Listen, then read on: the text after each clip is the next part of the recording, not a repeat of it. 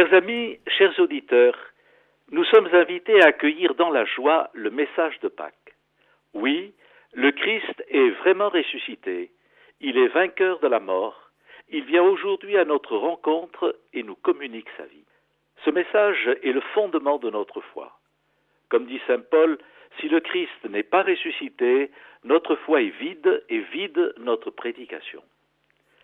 Sans la résurrection, Jésus n'est qu'un personnage du passé que nous pouvons certes admirer, mais qui est mort et dont la destinée ne nous concerne plus vraiment aujourd'hui. Certes, la foi dans le Christ ressuscité est un acte de confiance, un acte de confiance que nous faisons dans le témoignage des apôtres. Mais cet acte de confiance n'est pas pour autant un saut dans l'irrationnel. Le témoignage des apôtres est digne de foi. On sent qu'ils ont été marqués par une expérience à laquelle ils ne s'attendaient pas, qui les a surpris, qui les a bouleversés, qui les a fait passer du doute à la foi, de la tristesse à la joie, de la peur au courage. L'accueil du ressuscité a été une formidable force de transformation de leur vie. Aujourd'hui, nous pouvons nous aussi faire l'expérience de cette transformation intérieure, si en particulier nous accueillons le Christ, si nous écoutons sa parole, si nous laissons son esprit nous habiter. La résurrection du Christ s'éprouve plus qu'elle ne se prouve. Oui, c'est en accueillant le Christ et en laissant sa parole nous habiter que nous expérimentons cette puissance de transformation qu'est la résurrection. Je suis frappé de voir combien les catéchumènes adultes qui vont être baptisés dans la nuit pascale expérimentent très fortement ce que cette rencontre avec le Christ ressuscité a fait naître en eux.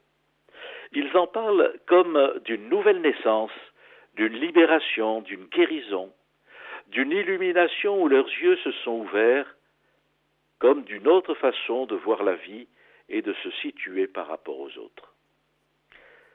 Nous savons qu'il peut y avoir en l'homme une puissance de destruction considérable, destruction des relations avec les autres par la recherche du profit et du pouvoir, destruction des liens sociaux ou de l'environnement naturel par des décisions économiques, destruction des autres par le terrorisme pour défendre sa cause, destruction de soi-même par l'alcool, la drogue, la jalousie, la culpabilité ou l'anxiété.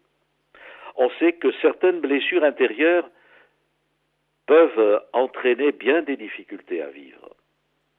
Annoncer la résurrection, c'est inviter à accueillir la parole du Christ et à faire l'expérience de sa force de libération et de guérison. L'amour qui traverse l'abîme est naissance d'humanité. Par son esprit, le Christ vient nous libérer des forces du mal, de la haine, de la destruction et de la mort qui nous emprisonnent. Il nous fait renaître dans notre humanité, il ouvre un chemin de vie accueillons-le. Ouvrons-nous à sa puissance de résurrection et témoignons de ce que le Seigneur a fait pour nous dans sa miséricorde. Voilà le vrai message de Pâques. Alors, bonne fête de Pâques à tous.